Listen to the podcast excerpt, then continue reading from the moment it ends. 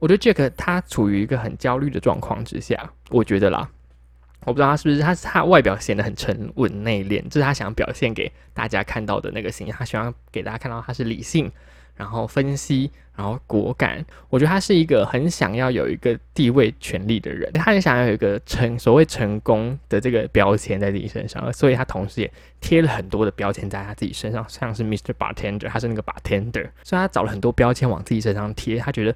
身为一个就是有权益的人，应该要有怎样特质、沉稳啊，什么东西的，他就把这些东西，他去追求这些标签，他不是成为这些标签的一个解释，而他是去达到这些标签解释下下面的这些注释，那我就去做做这些。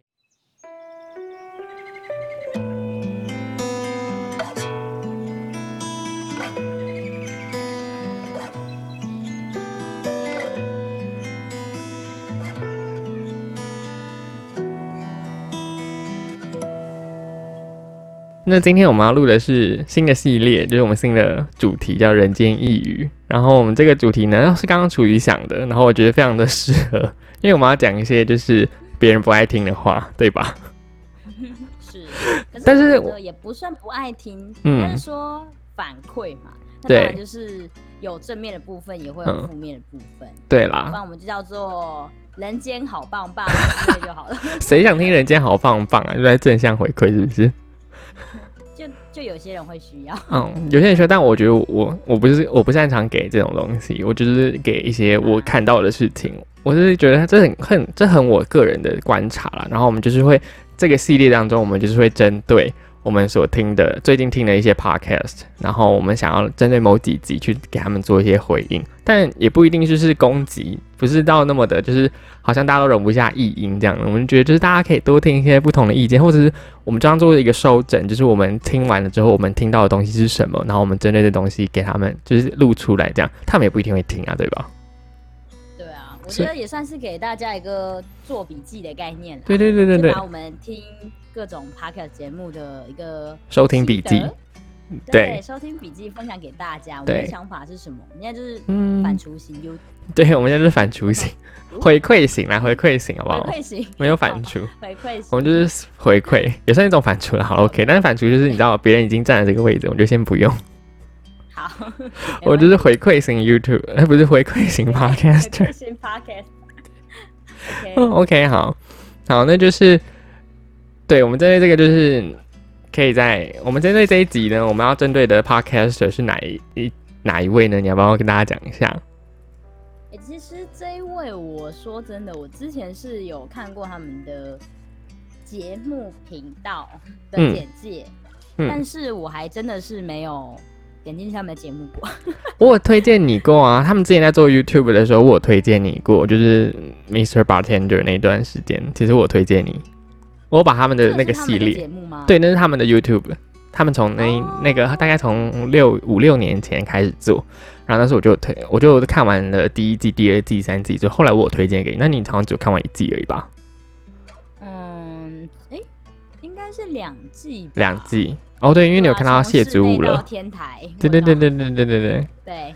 所以我就想说，哎，他们的东西其实蛮在那在那时候，在那个 YouTube 界当当时啊，那时候 YouTube 界还没有那么盛行的时候，在二零一五一四吧那几年的时候，然后他们做的时候，我觉得他们内容还算蛮创新的东西，然后内容就讲了，也是有一点接近不相远啊，应该这边是不相，就想点出一些社会现象的。我觉得他们做的很认真，这样很用心。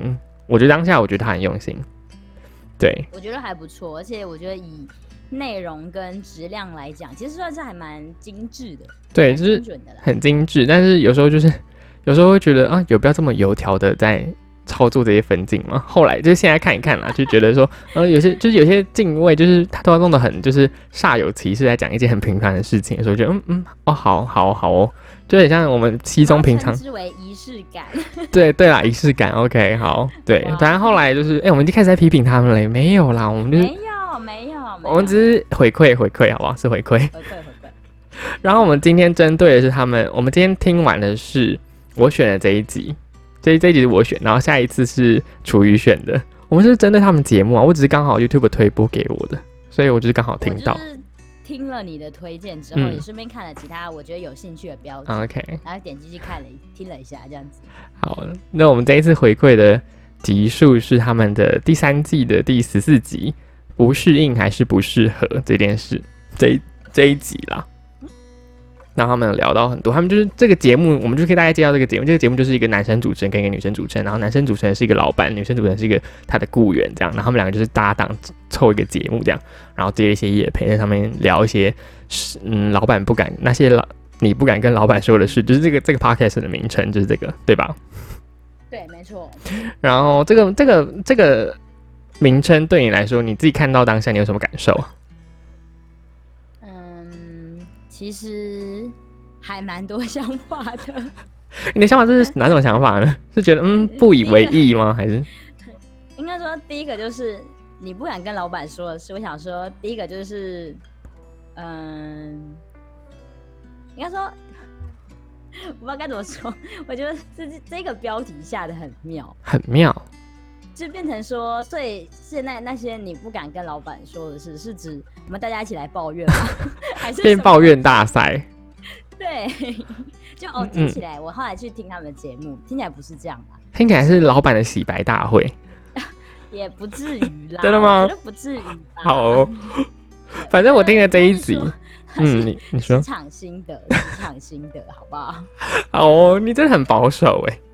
没有啊，因为因为说真的，你就觉得说说实在的，他们也不是真的请两个老板在那边对谈，而是真的是职员之间的聊天。他是一个是职员，然后一个是老板，所以我相信他们之间还是有碰撞出一些嗯小小的火花。嗯，当然太激烈火花，他可能就不会是同一个主持人了。OK，好哦。好，那我觉得我们就针对，因为我们就是不知道有没有版权的问题，所以我们就是提一下，但是我们不会在节目当中播放他们的这个这一集的影片，所以大家真的有兴趣的话，就去看他们听他们的 S 三 EP 十四这一集，不适应还是不适合，听完之后可以再来听我们这一集，然后我们再看一下有没有有没有想法上的核对，这样子 OK。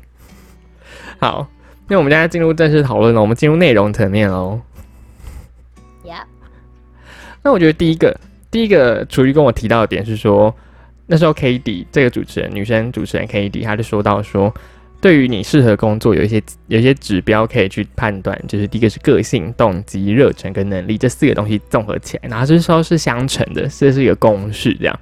然后后后面就这个就说这个东西，那要量化的话，你是一乘一乘一乘一等于这个是适合的工作嘛？然后针对这个厨余是站在 Jack 的角度，觉得他说的你是你是认同的对吧？对啊，因为说实在的，你既然说这是一个算式，那你要算出什么东西？那结果乘来乘去，他们带进去的数就是个性、动机、热忱跟能力。嗯，他没有办法做一个量化，也没有一个最后可以筛选出来说，好，那如果我再几分以下，代表我可能适合这个工作，嗯，或者在几分以下，我不适合这个工作，那就变成像心理测验啊。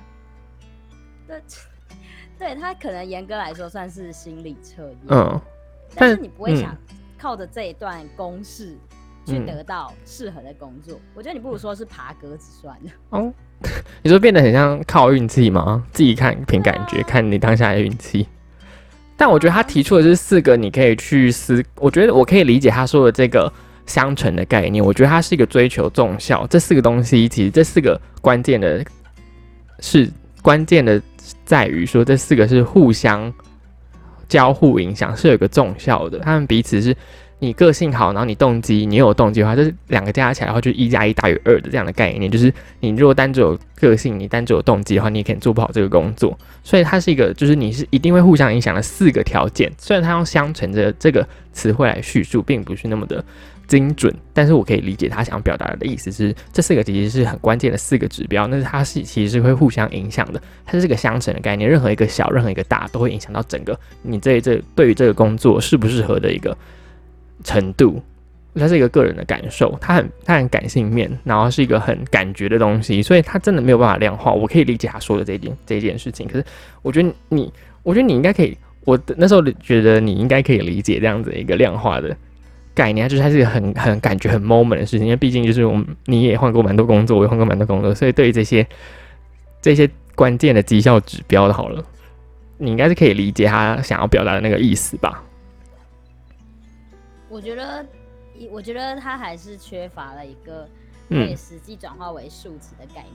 不然我问你，如果假设我对工作是没有热忱的，嗯，那我直接零，那我其他成什么都不适合，我做什么工作都不适合，因为我永远都是零。对啊，就是他想他，我觉得他想要找到适合的工作，应该就是梦想中的。工作吧，就是适合，真的很适合你 fit in 你这个人的工作，最适合你的。但世界上真的很难找到一个专专门为你设计的工作，这样是蛮难的啦。对，但是你要你用这几个指标，我觉得你可以找到一个你真的适合的工作。但他可能不不一定，对、啊，但当然最好呈出来的效果就是适合的工作嘛。但它有可能就是你动，你有动机，你有热忱，你有能力，但这个东西是这个这个工作是你能做的工作。但它不一定，因为你个性不适合，所以它不一定是你适合的工作，不一定是你百分之百适合。但百分之百是个目标，但是我们不一定一定要达成这个目标。我们可以找到，就是有个妥协点，就是比如说百达达到六十分，可能就是一个个及格的标准啊。那我觉得个性、动机、热忱跟能力，你可以自己去加减你的加权项目。你觉得你个性是不适合这工作？你想要加权几分？你觉得你对于你你工作的？追求，它里面也提到，他在集数里面也提到说，你看你个人的动机是什么？那你自己要设定好你的目标，那你才去针对你的工作下面去去思考你对于工作的想象。他是这样讲的啦。那我觉得我 OK，我可以接受这样子的一个的阐述。道。可能是我觉得，既然你要使用到所谓的公式的话，但是你最后却没有一个数值可以去实践出来，它实际上你要怎么去判断这个工作到底适不适合你？我觉得这个东西就像是重力加速度，它就是两个完全不相干的东西，好吗？不是真的重力加上速度啊。那你 那你可不可以？这个单位换算起来也太奇怪了吧？那你可不可以理解它这四个？加上苹果会等于一个榴莲，这样吗？什么？哦，我可以理解你在意的点，我可以理解你在意点，但它有没有可能就是单位完全不一样啊？那你怎么会把他们说什么？他们可以在一起，就换算成一个新的东西，新的单位？OK，那你可不可以认同说，他这个适合的工作这件事情需要有这四个，他的这四个关键字是他判断这适不适合工作。当然他适合的工作，我觉得可能个性的部分，然后大概是要什么样子。就是说，我觉得这份工作应该要外向的人，那我有没有外向？有，我打勾。然后动机是，我是觉得说这一份工作它让我有什么样的继续待下去的动机，可能是福利很好。或者是同事很不错，嗯，那这样子我就打个勾。但是，哎，可能说，嗯，福利不是很好，那这一部分我们就不打勾，嗯。然后热忱的部分、能力的部分也是以此类推。然后最后你再看你打勾的项目有几个，来判断出你对这份工作的喜好程度是怎么样子。但是不代表就可以直接检验出适不适合这份工作吧？嗯，我觉得这个这个单位太奇怪了。但我可以理解你，你刚刚说，我就应该说它比较适合用一个表格，用一个优缺点比较表来，但是不会是我们全部沉在一起，全部锁链在一起的感觉。所以你觉得他想讲的东西没问题，只是他使用错的工具，他用公式跟乘法来。应该说他的这个这个方程式，这个算式逻辑，让我不能明白他到底是想要。得到什么样的结果出来，去验证哦，到底适不适合工作这件事情，就像用折线图去表达所有的东西一样的的那样的概念，觉得不能理解是吗？对，OK，我可以理解你的感呈现的方式有问题，这样。但我可以，我可以理解到他没用没用好工具这件事情，但是我我觉得我也必须要的就是去了解他。这件事到他到底想表达什么，但他不会影响到我去理解这件事情。他代表他想表达是说适合工作需要这四个关键字，那我觉得可以理解。然后他想说的这四个关键字是有重效，彼此会互相影响的，那我觉得我也可以理解这个概念。只是他用的这个公式，可能在比较研究，就是比较较真一点的来来看待这个公式的话，它可能不是那么的妥帖，对吧？对，我觉得你还不如把它当做是那个猎人的各个级数。都会有一个不同的什么什么猎人试验，OK 杀手问号这样子的感觉，OK 是不同的关键字串联在一起而已。嗯，基本上他们没有直接的，呃，直接的串联在一起，他们只是某一个关键字 Hashtag Hashtag 放在一起，给你大概了解出这一集他想表达什么，或者是这份工作你对他们的大概的想象有哪一些方向，你可以去思考。那你干嘛对于他说的那那段话说，我其实没有，就是 k a t i e 说我其实没有。乘过，就是算过这个公式，但是我思考过这些东西，这是我思考的结果。你可以理解，你对这句话你很抱持的一个很负面的看法。很负面啊，因为就跟我们平常做的事一样啊。啊，完了，我不然我们哪会啊？我们哪会用公式来叙述？我们数学那么烂。巨人，但是我们是行为的侏儒，行动的侏儒。什么意思？都会讲的很天花乱坠的，但其实只有我们自己摸着良心的。打高空吗？对，其实对不起，我们只是比较浮夸，说的比较好听啦。但好，OK。活在我们美丽的泡泡里面。好，那就那就只是我们提出来的一些我们的提出来的想法，但是我们没有好好的拿实际案例来说服大家吧。对啊，嗯，所以就是思想巨人啊。思想不能有，不能当思想的巨人嘛？思想不能有巨人。可以啊，只是行动比较粗鲁，会让人觉得哇，我就想想而已啊，这样子。OK，好，OK。好，那你有看到其他点你想讨论的吗？我觉得我第一个就就我针对就是他你他提提出来的公式，我觉得我们做一下讨论，因为我觉得我们问题就解决了。OK，那我觉得后面还有一部分啊，就是上很有针对说，觉得 Jack 就是男主持人，他有提到说，每一份工作都应该要至少工作个一两年，这件事情是为自己的选择做负责。那你对于这一段的观点，感觉是不那么赞同？甚至还有对人家有负面标签，什么负面标签？惯老，可能会想被叫惯老板吧？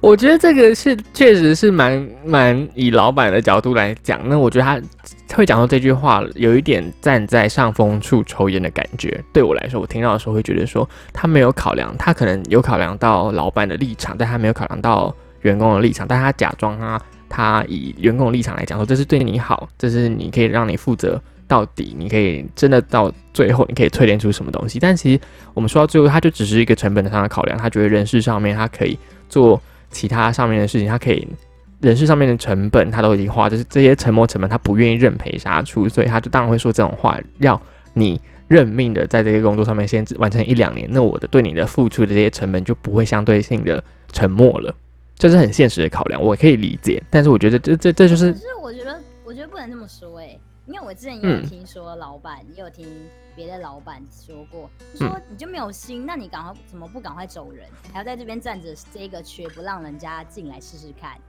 那你在这边做一两年，占着这个缺，然后你又一直不增进自己的能力，嗯，然后整天那边讲说啊，这个工作好像不适合我啊，但是我觉得经济压力有关系，我不能辞职啊，然后但是你又一直死赖在那边的状态。我觉得老板也不乐见吧？对啊，可是他他在他的言下之意就是他希望你至少在那边存一两年，除非除非你的精神出现状况，你的身体出现警讯，这两个特殊状况，除非，但你至少要工作一两年。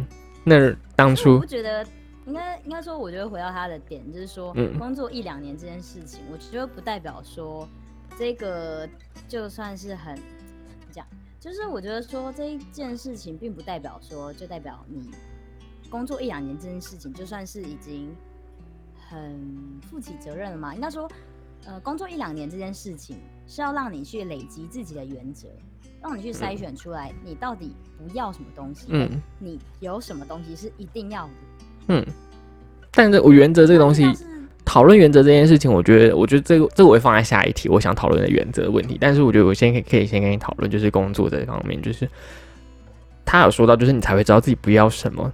但我觉得可能不需要到一两年这么长的时间就可以知道了，大概一个月、两个月，你大概就知道这个职场环境跟这个工作的业务内容是不是你喜欢的。那你在工作的时候，你你一定可以看到前辈在做什么啊，你一定可以知道其他就是你的职业发展往上会往哪里去，你一定可以看到。那他们做的那些事情，你也一定可以知道到底是不是你喜欢的事情，或者你真的愿意尝试，你愿意挑战，或者是你觉得你愿意在这个位置上，你可以先做。基本的工作，那你就是为了要做那个工，最为了做前辈在做的那件事情，它是一个，就是一个直接职业还的发展上面的话，你愿意为了那个工作而，他会那个工作会成为你的目标跟你的热忱嘛？我觉得这就是你在工作的时候，你可能在基层，可是你还没接触到那个更 upgrade 的工的业务范围的时候，你应该就可以看到这些事情了。它不需要到一两年呢。我觉得未必耶。为有很多的部分是你可能你只只是远远的观赏那个目标跟他们现在行动的方向，你会觉得说哇听起来也太无聊了吧？哇！但实际做起来到底是怎样，可能又是另一回事。但是你还没有到那个高度的时候，你就已经先选择把自己刷下来淘汰了。嗯，那这不是也蛮有点可惜吗？所以你觉得 Jake 的角度会比较偏向说，觉得你这样子都花了时间来了，你这样子不体验完，全可惜吗？你觉得他的角度会偏向这样子吗？哦，你这么善意解读哦。我觉得是啊，我觉得不是啊，我觉得他单纯就是为了成本考量。我听下来啦，当然你大家都可以就是否认我的，有提出自己的想法，对。但我我自己听到的时候，我觉得他就是单纯一个，就是因为他走过来路是这样，所以他觉得大家都应该要走这样的路才会成，才会知道自己要什么。但是每个人的都有自己的方法，别人每个人尝试的方法不一定要跟你一样。虽然可能好了，真的很可惜哈。那嗯。一个销售员，他卖冬天的衣服，他觉得卖他不适合，他就说：“嗯，搞不好我更会卖夏天的衣服啊。”但他就是不想卖衣服啊，这就是一个很根本的问题啊。每个人都有自己的衡量标准，那为什么我们要用自己的体验去体验的经经历去觉得别人就应该要怎么样做？我觉得这是这个这个角度还蛮，我觉得他很在上风处抽烟的问题的点是在这边。你那个比喻倒是让我想到了，嗯，如果以谈恋爱这件事情来当做跟工作这件事情类比的话，嗯，我想到的想法是说，今天你第一次，你们年轻的时候，第一个筛选人标准最直白嘛，就最受性的看人家好不好看嘛。然后你年轻的时候觉得说啊，年轻他长得帅，OK，那我就跟他在一起。嗯，结果交往一阵子发现不行，我觉得他的个性太北安了，不行，下一次我找对象一定一定不能是个北安的。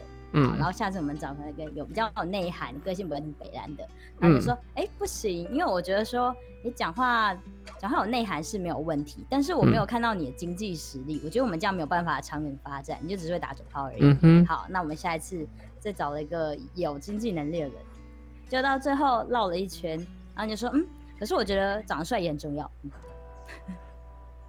这就是你不能够打自己的脸呐！你建立你自己的你要跟不要的 list 的时候，你自己要知道，就是你下次要找什么。如果你下次还找回到一个就是觉得脸很重要咯，那就是你就没有进步啊，那就是你自己的问题啦。我觉得是啊，我觉得很多人就是在同样的东西上一直打转呢，就用同样的方式想找到不同的结果吧。就代表说没有没有更进一步的去想思考，说会不会其实你跟每个人每个工作。他们都有你不一样的加权项目，你要去考量的，而不是每次你都筛选到一个点，你觉得哦这个点不行，所以我就跑了。但其实它还有其他部分的优点，你没有发现，或者是你没有把它当做是加权的项目，而是你离开了之后才发现，哎，那个当初我也觉得很重要哎，然后就后来在找下一份工作的时候。你以为你可以提出了一些哦？我觉得我一定要有什么样的东西，就是说，我觉得这份工作我要有薪水，然后我觉得说我的工作职业，我的想象是什么东西，然后还有说，我觉得我的能力在哪里？你应该不要把我放在什么样的位置，放错地方。嗯。结果最后发现，好像是你自己的想象很美好而已。所以，其实你根本没有经历前面的那一些铺陈跟累积，你不可能一触可及就直接到那个高度去做上你想象中自己应该放在的那个位置。这样很好啊，就是代表你不断累积之后，你又回过头来检视自己，哦，我好像又在做一样的事情，那你就知道这件事情，那你现在就不会再犯了。就是你虽然你第一次没意识到，但你第三次的时候，你好像绕回原点的时候，你意识到它了，那就是很珍贵的经验啊。那会不会变成就说，那我觉得都不适合我，然后你就一直啃老？我觉得你刚刚提到一个，你就有一个缺点，你就就不想要做这个工作。可是我觉得有可能代表说，他这个缺点，他其他这个工作其他的优点没有办法掩盖掉，或者让他说服他忽略这个缺点，或让他忍受这个缺点，对吧？所以他才选择要离职啊。那就每个人忍耐程度本来就不一样，每个人的心理加权加权分都不太一样，但是。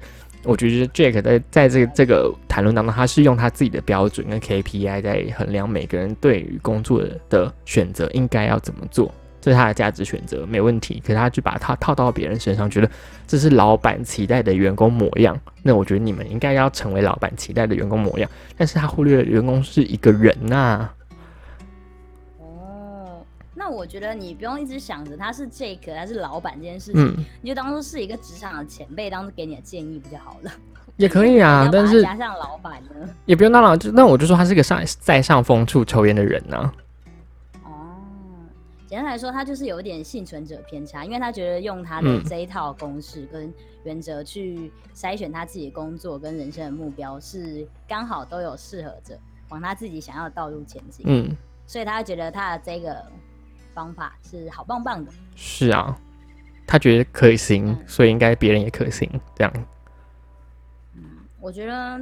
可以啊，就我刚好跟他的观点稍微比较靠近而已。嗯，OK，没问题。对啊，你又替他辩护了一下，没问题。好，那个下一个，我觉得这个问题比较细节一点，这个东西是我提出来的。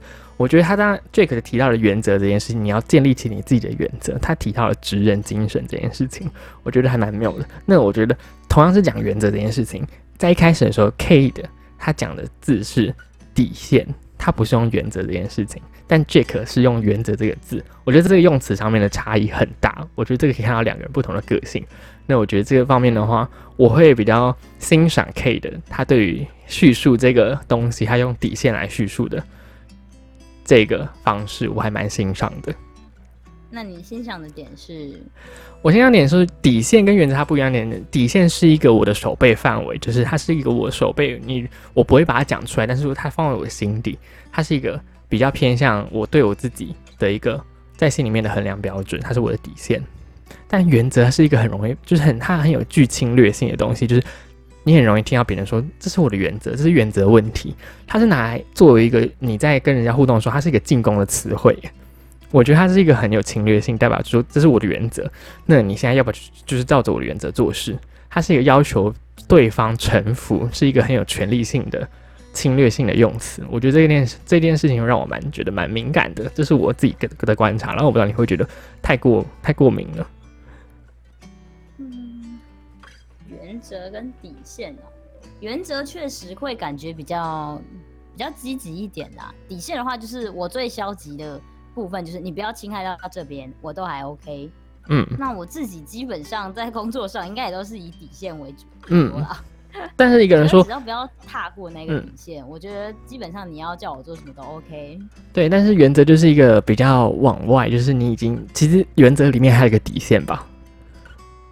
原则里面是有包含底线的。对，但原则又更往外的去侵略别人的那个，就是意图就是你要去对别人去，嗯，你要去支配别人的时候，你会用原则这件事情来做你的用语吧。我觉得就像是有点像大家最喜欢讲，就是不爽不要做。对，你想这么干，那你要不要配合我？对啊，你要不要这么做？要不要一起这么做？你不要那就拉倒，是这样，对吧？我觉得这两个用词上面有一个很大的的差异点，在于说，你用“原则”这个字的话，代表你是一个比较在乎面子的人，所以你会用“原则”东西来当做你的一个掩护、你的掩饰、你用用语上面的一个选择。但你用“底线”这个字的时候，代表说你是比较在乎理智的，你比较在乎你们的感受的问题。原则就比较偏向说是一种仪式感，比方说，我觉得，我觉得你你应该要先洗手再吃饭，你不能吃完饭再洗手这件事情，他觉得是原则问题，但有些人觉得是底线。你觉得原则的时候就觉得它是一个很侵略性，就是原则就是这样，但底线它就是一个，就是我觉得你只要不要弄脏，你只要不要就是吃完饭之后自己染上肠胃就是肠病毒这样就好了，这是底线。这就是不一样的点啊！我觉得原则就是一个你很去想，就是想要用你的原则去支配别人，或者你觉得这是我的原则，但其实你讲好像是自己事情，可是可是你眼下之意就是要叫别人不要来碰我的原则，不要来违反我的原则，这是规则。但底线它不是规则那么强硬的东西。应该说，我觉得原则比较像是自己画出了一个范围，一个圈圈，不可以踏入，想要去修改这个范围的大小。嗯，那底线的话就是。你只要没有超出这个、这个、这个、这个 line 这一条线的状态下，那你要在我的前面，你要怎么做？你要画的多多大，还是多广，还是要比我只有一米里一点点这样子也 OK。反正你只要不要跨过底线就好。但是我觉得，呃，做人还是需要一点原则啦。嗯，还是需要保持一点自己跟别人之间的距离。嗯，因为我觉得底线这种东西。说难听一点，我觉得底线是是一个可以被试探的东西，而且它是可以去被挑战的东西。我自己是有弹性的吗？像我，我觉得是有弹性的。嗯，因为以我自己为例，我自己对于择偶标准这件事情，我就觉得我曾经以为我自己是个很有原则人，嗯我发现我没有，我只是底线 一个 emoji 问题而已。我只是底线很深的一个人。对，但是，嗯。我觉得真的就是看不同跟不同人的相处之后，你才会渐渐的发现，嗯，真的就是水口的部分，真的是用底线来筛选的话，好像不太行。还是有自己的一些 emoji 的问题啦，还，这都是综合的评量。所以我觉得，我觉得可以坚守住原则的人是很厉害的。因为我觉得，通常坚守原则的人，说难听一点，就会看起来比较叽歪。对，说的，因为他可能比较有侵略性嘛。对，因为他有一个自己做事的一个 SOP，或者是他自己的特定的一些仪式要去完成、要去达到。但坚守底线的人就不会啊。干嘛要找？对啊，坚守底线的人，通常就会变成很容易变成配合别人原则。对。对啊，所以我觉得在整个对话当中，我觉得就是这两个点让我蛮蛮蛮在意的。但是我觉得 OK，反正一个是老板，一个是然后一个是男性，他的身性别身份又很敏感，所以让我觉得特别觉得哦，有一点点那种不舒服。但是好了，我就去听他在讲什么好了，这样。对你来说这么严重？我还蛮，我这这件事蛮敏感的，对我来说，而且他尤其他后面又又讲了一一个补述他的这一个论点的话，就是他对他原则的一个守护是说他。追追求职人精神，跟他觉得匠人精神，他们每次他进到那种呃割烹的日式料理店的时候，他都觉得那些师傅有强大的魅力，他觉得很帅，他用很帅这个字来形容这个事情跟这个现象，这个这个画面的时候，我觉得 Oh my God，真的是一个很很父权的一个画面形容，跟一个父权就是赋予权利、赋予男性父权这样的概念，就是一个 You know，就是。我觉得很就是像日文的那种卡扣伊的感觉，嗯，很酷，很厉害，让人由衷佩服的感觉啊。还是因为你觉得“帅”这个词应该形容在男性身上吗？因为哦，你看嘛，就是匠人精神，只能那些割碰那些师傅哈。我们脑中浮现的第一个形象是什么？男性吧。然后呢，很帅这个词在加强了前面这个应该是男性的这个刻板印象，所以就哦很帅就是这个职人。当然他也可以说是女生也没问题，但是我觉得他语境上面我的判读不是，他觉得很帅，因为他觉得那是他的楷模，就是他都想要成为那样子的一个有这样原则性的一个人，所以他想要成为那样人，所以通常不会有人一个这么男性标准的一个异性恋，感觉是异性恋的人，然后去选择一个女性作为他的标杆吧，我觉得不会。我觉得应该是讲说，你说匠人精神，然后后面又有搭配的是烹哥料理，哥烹哥烹，哥烹对哥烹料理的师傅，我觉得确实，就我目前进去日式料理店的一些印象，确实我都是看到男性的，对吧？女性都是负责擦桌子、端茶递水。你说年轻人吗？就是下面都是那个他老婆帮他说哦，欢迎光临，他一边擦桌子一边欢迎你进来这样。这个画面是这样吧，然后男生就是在里面做那个切生鱼片啊什么的。那那我们反过来想一个问题，好了，你有想到什么女性匠人职业吗？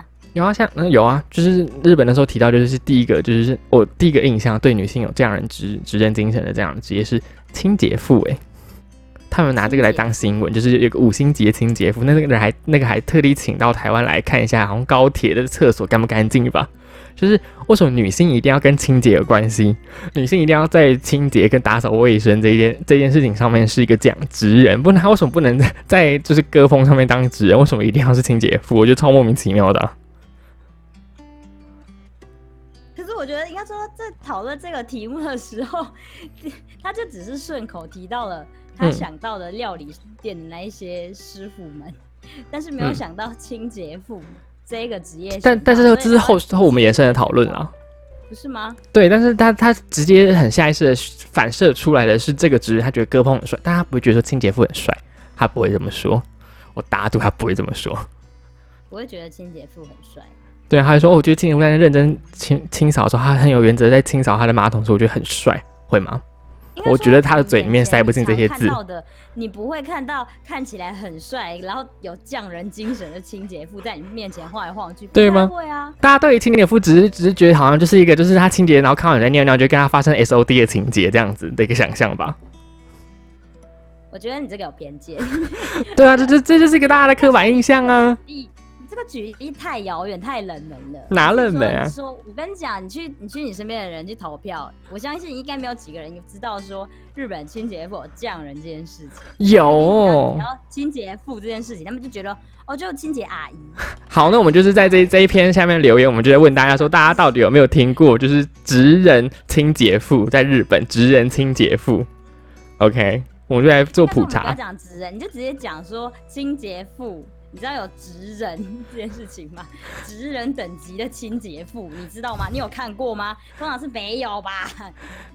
好，我们就来做这个。我们现在底下留言，我们这一次的题目就是这个。它太不普遍了，好不好？那对啊，那为什么就是你下意识拿来做比喻的对象？那很就是那那那这个现象可可以看出来，就是大家对职人想象大多数是男性的角色吧？因为男性才会有原则，女性没有。可以让我想一下有什么有有原则的女性这件事情吗？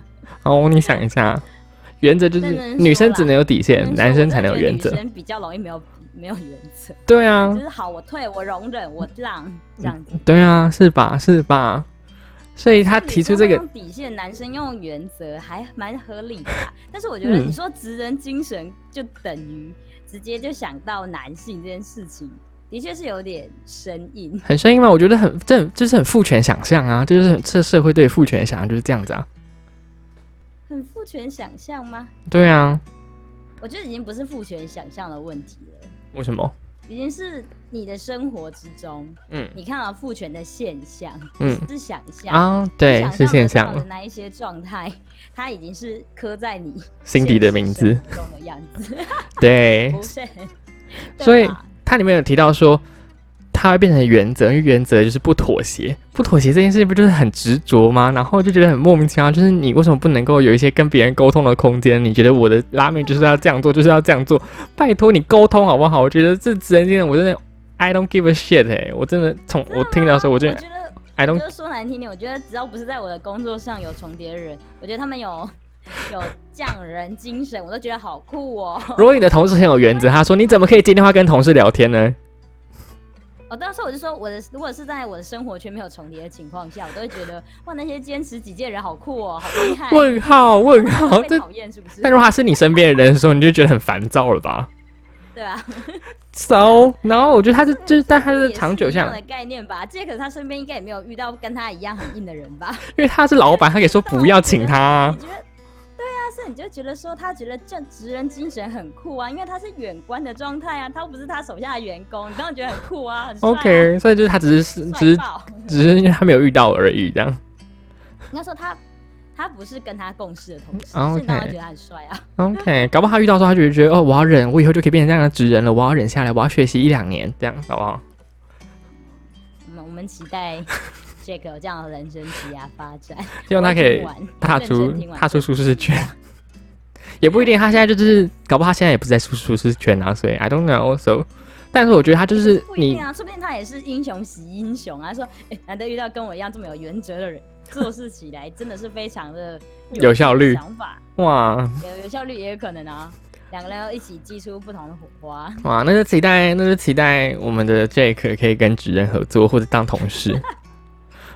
OK，但我觉得原则这边，他我觉得提到一个点，就是我觉得后续还有就是他提到就是原则化，就是不妥协，因为知道你什么东西，你不要什么，你就是要你就是要什么，这是很容易变成窠臼诶。而窠臼，你又你又说，你又说，但工作这件事情，你明明知道你不妥协，你知道你的拉面不要什么，那你就你为什么不能说我的工作就是不要有什么东西，我就是不要讨人厌的同事，我就是不要有有不听人话的上司，但是但。工作好像被他排除在在他这个职人精神的原则之外嘞，你不觉得很奇怪吗？应该说，你主动说不要什么，跟主动说要什么是差很多的吧？嗯，一个是你积极的去减少这件事情的发生，另一个是你积极的去去进行它，去增加那个自己的业务量。哎，嗯。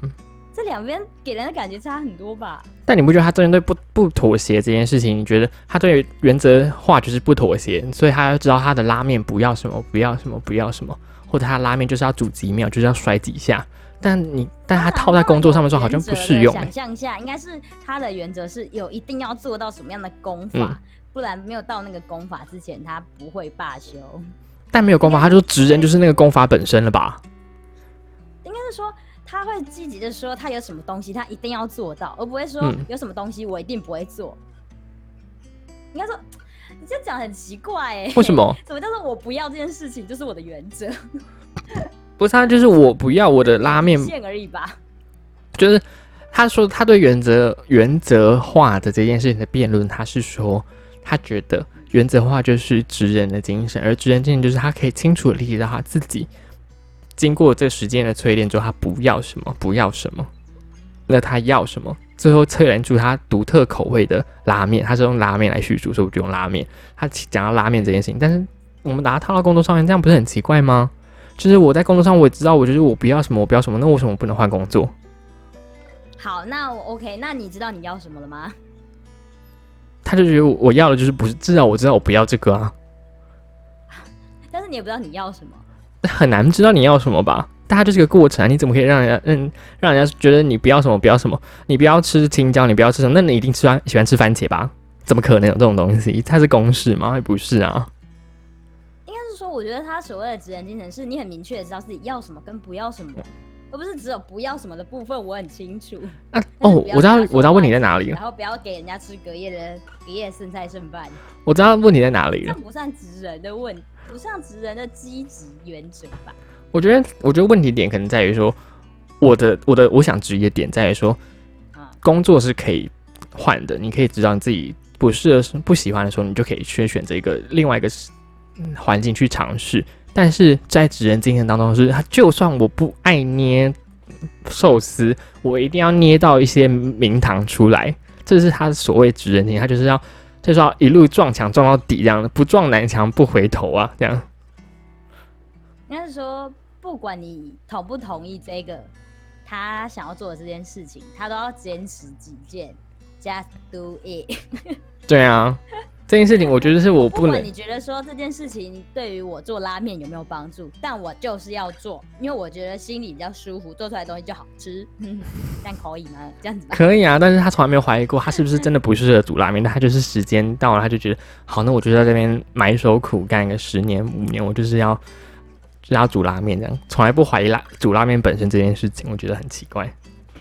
我觉得那样子也不会成为匠人，因为根本不会有人吃他的面的。搞不好他就淬炼出一个他真的他真的就是可以做的事情，只是他不爱没有热忱，只是他觉得他可以做，就这样就做下去了。可以做的事情，这样不能算匠人吗？我觉得匠人这点就是在于一个你在一个领域当中专业很久啊，可是我觉得他不一定有热忱，可是你有你的专业跟你的原他所说的原则这件事情，所以你知道这件事情该怎么做，他会做的有有一个样子。大家不一定是你真的热忱所在。工作职人吗？我不是啊，我是不工作职人，好不好？所以我觉得原则的反面来说的话，是一种不接受质疑的一个态度。哎，我觉得这件事情，我不，我不，我不认同的地方会在这里。我觉得什么事情都是可以接受质疑的。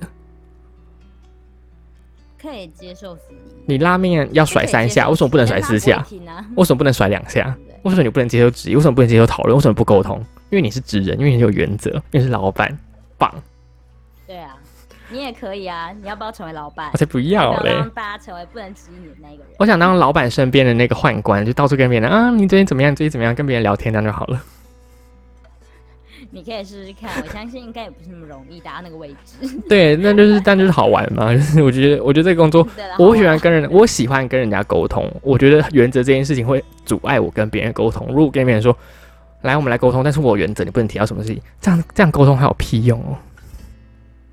嗯，是啦，的确有一部分的原则，如果没有办法做任何的妥协的话，它真的会造成沟通上面的阻碍。沟通的阻碍，对，嗯，因为你永远都有一块你不能 touch 到的那一块绝对领域，是吧？所以我觉得总结下来就是，我觉得我对于。Jake 这个，然后我是好像在诋毁他，但是我不是诋毁他，就是诋毁这个社会现象哦。很帅啊，我觉得有原则，但是不是我同事的人很帅。我很诚实吧？你有蛋叔哦。但是我觉得，如果这样，如果如果你说，完了，我刚才你讲出不得了的话了。你说什么？不行不行，我不能讲，不然等一下你又要剪掉了。好好哦，好哦，好。但然后，但我觉得 Jake 如果他是我老板的话，我会觉得他会是一个，就是他是我老板，但是我上面应该还有一个主管，然后在上面才是他，或者离离他的位置很远的时候，我会觉得他是一个，我觉得我可以一直观察的对象，我会觉得很有趣，但我不会想跟他共事，但我会想跟他聊天。对啊，就是他是这对我来说，我觉得我可以理解他当老板这件事情，然后他有这样的想象，我觉得也都 OK，这也都是我习以为常的人了。这样我觉得 OK，老板的老板的那个世界领域跟那个同温层，所以就是跟员工受薪阶级是不一样，所以我可以理解。大家就是，我觉得 Jack 他处于一个很焦虑的状况之下，我觉得啦，我不知道他是不是他他外表显得很沉稳内敛，这是他想表现给大家看到的那个形象，他希望给大家看到他是理性。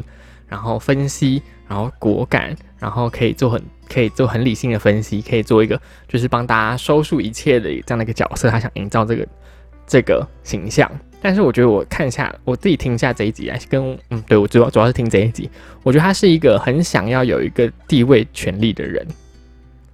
他很想要有一个诠释，对他很想要有一个成所谓成功的这个标签在自己身上，所以他同时也贴了很多的标签在他自己身上，像是 Mr. Bartender，他是那个 Bartender，然后他可以做在节目当中，他可以就是做很多就是帮大家整理意见的那个角色，他帮帮他自己安排的这个角色，他觉得自己是理性的，所以他找了很多标签往自己身上贴，他觉得身为一个就是。有权益的人应该要有怎样特质、沉稳啊，什么东西的？他就把这些东西，他去追求这些标签，他不是让自己去自由发展，然后成成为这些标签的一个解释，而他是去达到这些标签解释下下面的这些注释。那我就去做做这些标签上面应该要有的东西，我就成为这些标签。我觉得他是在努力做这件事情上面的一个人，我自己的观察啦。嗯哼，所以我不知道你对我这样观察是觉得，嗯，是不是太超过了？该不至于啦，嗯，我觉得还算还算分析的妥当，问号 标签贴的还算准，标签贴关于聊标签贴标签这件事情，没有，因为我不知道，可能我觉得我还是往人性善良面去做解释比较多，你很性善论呢？对啊，我很性善论啊，嗯，全世界只有我鞋而已。好，OK，好，好，那你有什么其他看到的其他想要讨论的点吗？其他有什么讨论点？其实，嗯，我其实有在想一件事情，嗯，是，嗯，其实也是跟我们自己节目的反思有点相近，嗯，你说，就像是我今天我也是看到说。就是前面啊 k a d y 他 k a d y k a d y 对 k a d y k a d y k a d y 他前面有提出了自己的一个那个适合工作方程式，嗯，有一个这样的算式嘛，嗯，然后他也有很开心的分享着他大概的想法如何，但是最后他因为有点稍微的被 Jack 做检视，然后稍微有点有点被挑战下来的感觉，对，被挑战的感觉，嗯，那中间的过程其实我觉得。是也蛮有趣的。我一开始看到他提出这个公式的时候，我想说，哇，这个妖女真是大逆不道啊，敢挑战这种数学的公式，乱搭乱配。OK，然后呢？然后后来我仔细想想，觉得，哎，其实我觉得这样的，嗯，辩论过程也是蛮有趣的。嗯，因为你会看到他开始验收自己的言论跟想法这件事情，嗯，他的过程我们也有参与到其中。而不会说哦，我们最后得出的就是曾经 k a t i y 有一个奇怪的想法，这个算是，所以我们也得不出来什么结果，但可能不适用，就不跟大家分享喽。不会，他还是把这一段呈现给大家看。嗯，我觉得这一部分跟我们的节目其实有一点像。嗯，就是不管自己的意见怎么样，但他就是把它讲出来。对，就是你不管怎么样的意见，你都要表达出来，就是呈现出来给大家一起去共同参与。虽然有时候会觉得说，天哪，怎么事后这么快就被打脸了？对，有点尴尬。对我们自己也是，我自己也是。但后来就会觉得说，哎，还好，还好，我们还有做出这样的记录，有这样子答辩的过程，可以让我自己从中反省出，哎，你看我刚刚在哪一个思考的环节中有出现 bug，然后我之前是因为没有人去挑战我这件事情，或者是我自己根本就没有去检验过自己的言论跟概念这件事情，所以你一直会觉得自己很。守得住自己的立场，站得住脚啊！因为你当然支持自己的立场啊。对，一定会支持自己的立场。嗯，所以我觉得保留这一段，嗯，虽然你当下听完会觉得说：“天哪，怎么给我那么冗长的一段 废话的感觉？”后来想想，哦，对了，确实就像是我们在工作上打滚这件事情，嗯，我们的确也会有做出很多浪费时间或者是浪费老板的时间的事情，不好意思。对，但我觉得。这真的就是一个必经之路，因为我们没有办法直接就看到说，哦，这份工作它好适合我，嗯，然后无论中间发生什么事情，你都可以说服得了自己说，哦，这已经是为了我伟大的、远大的工作目标所需要做出来的妥协。我知道这不可能，嗯，因为我们就像上海你刚刚也有提到的，嗯，我们不可能这么明确的知道自己到底要什么。对啊，很难呢。有很多时候，我们只是有一个。很大的一个工作职涯的想象，嗯，很高大上的想象，对，很高大上的想象。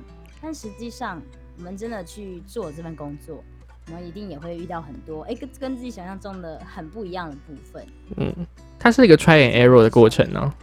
对，没错。所以我觉得有这样 try and error 的过程也是非常重要的。嗯，那当然不太可能，就像是。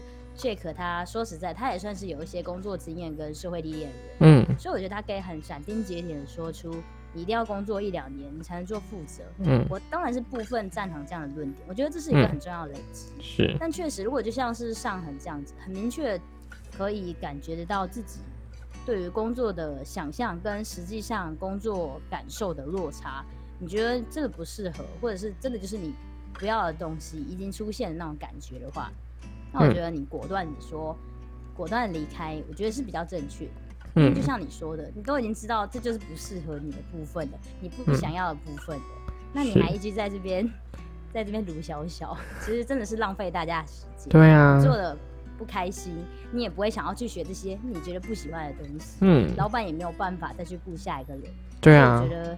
这只是一个大概的基准，一两年只是一个大概的基准。如果你真的觉得你很确定你不会喜欢这份工作，你完全不会想要再更多的去了解或者是尝试它的话，那你就果断离开，不要再为了钱拖着。对啊，赶快各自安好吧，创造一个 win-win 的双赢局面。是的，我觉得你刚刚提到的点，我觉得我其实有在管，就是你刚刚前面讲的说，Kitty 其实到最后是在附和着。Jake 在说的话，就是开始在帮他背书他的想法这件事情，你有发现吗？那到最后就是 Kitty 觉得，然后我一直被被大家被他嫌弃到爆的公式这样，然后就最后啊，就是好呢，他就最后来帮 Kate 来帮 J J Jake 讲话。我觉得这件事情还蛮看到这个权力的消长，就是 Kate 明确感受到，就是身为一个 Jake，他不是一个那么平面的一个。权力关系，他确实是个老板，然后是个男性，他比他长个几岁，所以他讲出来的话，我必须得要附和他。然后这个节目是他的，他付他付出的成本，所以他最后还是一样去配合的这个。有可能他自己被说服了，有可能，但是我觉得他最后还是在这样的权利讲，他选择不为自己的立场辩护了。但我觉得他是他他的立论点、他的思考点、他的脉络一定还有很多内容还没有讲出来。但他却没有在那个当下讲出他选择最后去帮 Jack 背书，就是因为他屈屈从于这样子一个权力关系当中。我觉得这是很奇妙的变化。我觉得有可能 Kate 有点像我，是那种反应稍微没有这么及时的人。嗯，他可能也是要回家自己听 Podcast 来突然觉得，哎，天哪，我还有什么东西要补述，但是我当时候没有讲。那只是因为说难听一点。因为你的 另一半的 partner，他可以噼里啪啦不停讲不下去，你就会先觉得哦，那我先附和他好了，不然我也不能就说我就直接放生他，然后他讲完就说，哎，可是我刚想到我的想法是还有什么东西补述，你就讲说，Hello，你刚有听我讲话吗？你还在想这小公式吗？我觉得他主要是为了要配合整个节节目的节奏，所以他会继续附和 check 他的想法，也是因为这个太强势了。对，Jack 他的确是比较强势。二来也是，我觉得如果你觉得你自己的概念想法没有这么的完善的情况下，我觉得你一旦被挑战了，的确会变得有点小小的心虚。那你当然就不太可能再继续大声嚷嚷说“我想到什么东西很赞”这样子。OK，我觉得应该是有一部分的不，有部分的。嗯，到后来 K 他比较没有再去挣扎，特别去加强对加强自己的立场，或者是挣扎，或者是补述什么，可能也是因为这样子的脉络了。那我觉得有机会我们可以邀请 K 来上节目来补述他的这个公式。哇，我我我会很认真听，因为我还是很好奇他本人是怎么想的。对，上海在吵椅，有可能啊，我自己的解读，但是作者已死嘛，有没有？哦，对，没错，文本是独立的。对，文本是独立的。但是，然后最后一个，你要最后一个，我想回馈点是说，就是我觉得有个点，就是他最后提到说，他不喜欢，他觉得在公司有一个莫名的隐形压力，他觉得只要公司里面有人讲话聊天就是念闲，为什么在你公司的时候你为什么不在 Slack 上面讲就好，用文字讲？然后觉得只要声音出现就是代表你是不是很闲？这件事让我觉得蛮 shock 的，就哦，这个这个公司的的工作环境这么的高压，但也不一定是这个这个判断标准是真的。但是他有提到一件事让我觉得，我觉得很想跟你讨论，就是他说。希望大家都带脑来上班，他不喜欢大家不经大脑思考就讲话。嗯，然后我觉得这件事情让我明确了解到说，哦，我觉得 Jack 可能不是个适合当老板的人呢。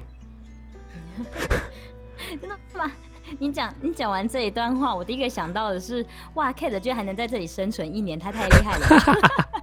他这个很任性的人啊，就可以到处会想要小草一样任性这样。对啊，这样显得 Kate 变得很可爱。对，但但就是你知道，我觉得这句话让我觉得哇，这件事好可好像看到以前的我，就是我好像以前蛮常讲这种话的。对啊，你以前蛮常讲这种话的。对，我听到很多次哦。但我 在某单位的时候，我慢慢在调整了，好不好？我慢慢在看，就是慢慢多一点耐心，看到别人有没有什么掏金的这件事情。但他说他还是愿意跟他沟通，只是他说他不喜欢而已。但我觉得不喜欢这件事情本身。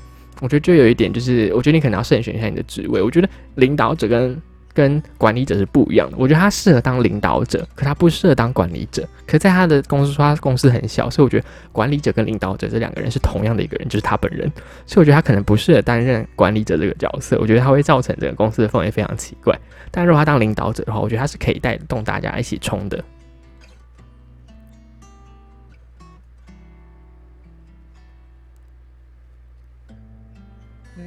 嗯，没有，我刚刚在想说，嗯，可是我记得 Kate 他有上司哎，对，Kate 他有个主管，对他有个主管，那他的主管算是个 什么概念？就只是就只是像是一个专案经理吧？哦，我不知道啦，就是还是看他们的那个感觉，就是把他掌控整个组的生产状况吧，就是小组长的那个概念吧。哦，好，听起来是这样。因为你提到了，嗯，所以他同事管理者跟领导者兼任兼任嘛。嗯，就是想说，哎，对耶，那 Kate 的上面那个管理者呢？问号，直接挑老板嘛。嗯，但他提到说，他还是很常会跟跟员工做沟通这件事情啊，就是沟通讲教导，然后带他做事，这就不是领导者会做的事情啊，这是管理者会做的事啊。哦，对对，确实确实。所以我觉得他这个身份上应该听起来是有重叠的啊。嗯，对，听起来是有重叠的。所以我觉得这件事情，觉得他这个这他不是一个新创公司吗？我觉得他很容易就是带领着新创公司走向末路。这么残忍，就是一个就是不适合拿到权力的人，拿到权力之后，会因为一些私人的一些因素去做出一些不应该做的决策。我觉得这件事情很在他身上感觉阴见不远的感觉，感觉很快就遇到，或者已经遇到蛮多次了。I don't know，但我觉得就是我看到的状况是这样。对，希望他们可以来上我们节目。OK，好，对哦，这是这大概就是我觉得，我觉得他可能。他他很强调原则这件事情，然后他很觉得原则可以带他前往成功这件事情。那我觉得 OK，他可以有这样的想象，他可以有这样的信仰。大家如果每个人都拿自己的原则来跟大家共事的话，怎么办呢？就跟他一样，他每个人都是这样人，每个人都只能天在他公司里面，这该怎么办呢？所以就看谁的原则最硬呢？比拳头大就对了。通常是老板的，对啦，对，是老板的，或老板的情妇啊？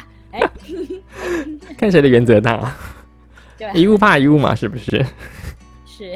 但我觉得，我觉得这件事情就变成说，哦，我们我觉得员工跟老板之间的关系应该是一个互相合作的关系，大家应该要彼此尊重去沟通，这才是一个我想象中和谐。但是我觉得还是要看产业类别啦。但我觉得身为一个新创公司，我觉得可能沟通跟这样子的员工互动可能会比较理想一点点。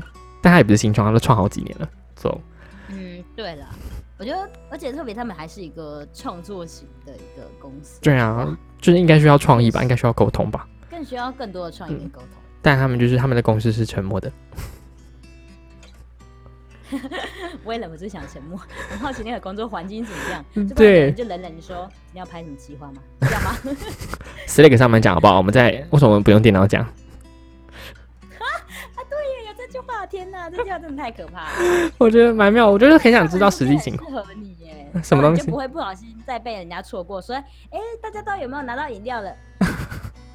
这个时间以谁已读了没？这样。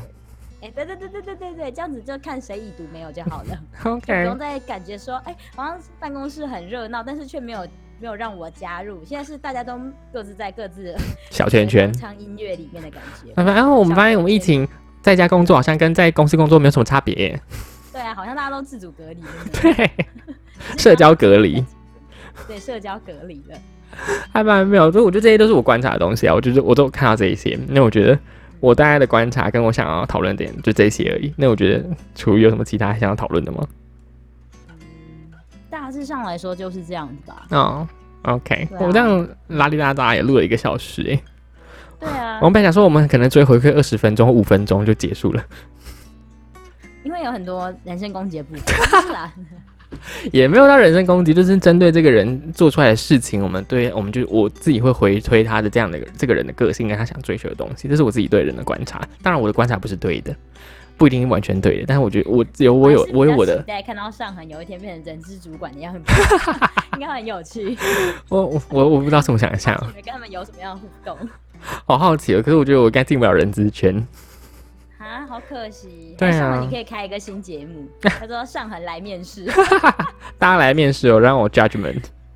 对，就然后你就假设你要应征一个什么样的工作，大家来假想面试。对对对，感觉没有很有趣，感觉应该很很触鼻哦。希望有，希望烧到来可以来找我们合作。对啊，笑死我哎。OK 啦，大概这样，今天大概内容大概这样。那我觉得这一集内容还蛮有趣的，我觉得啊。可能不用剪辑就可以直接上了吧？可以啦，反正我刚刚想要剪的东西已经 没有讲出来。恭喜你哦，你忍，你成为一个合格的 podcaster。我忍住了。好，好，那我们今天就到这边。我们是不是要跟其他节目一样？因为我们都没有人回馈，所以大家就是哦，我们要重申一下我们下面节目的那个问题是什么？大家对于职人的想象会浮现的第一个会是清，会浮现清洁妇，还是浮现的是寿司店那种老板？是这个问题吧？对。OK，大家会不会？是你想到清洁妇，我们不要这么残忍啊！这样种选择题，我觉得大部分应该都会选择 料理店的师傅。OK，那你我觉得可以换换一下，换一下，就是说大家知道清洁妇也是有职人精神的吗？好，你这句话很有歧视自己歧视意味。因为我觉得身边很少看到有怀抱职人精神的清洁妇。清洁妇，OK，你很好，你很棒。好，那就这是我这一次的问题。大家打扫的时候没有在我面前。好，好，你可以继续你的歧视。我尊重你的原则，我尊重你的原则，好不好？尊重我的歧视吗？对，这可能是你的原则吧。好，OK，那我就谢谢大家收听喽。谢谢大家收听，拜拜。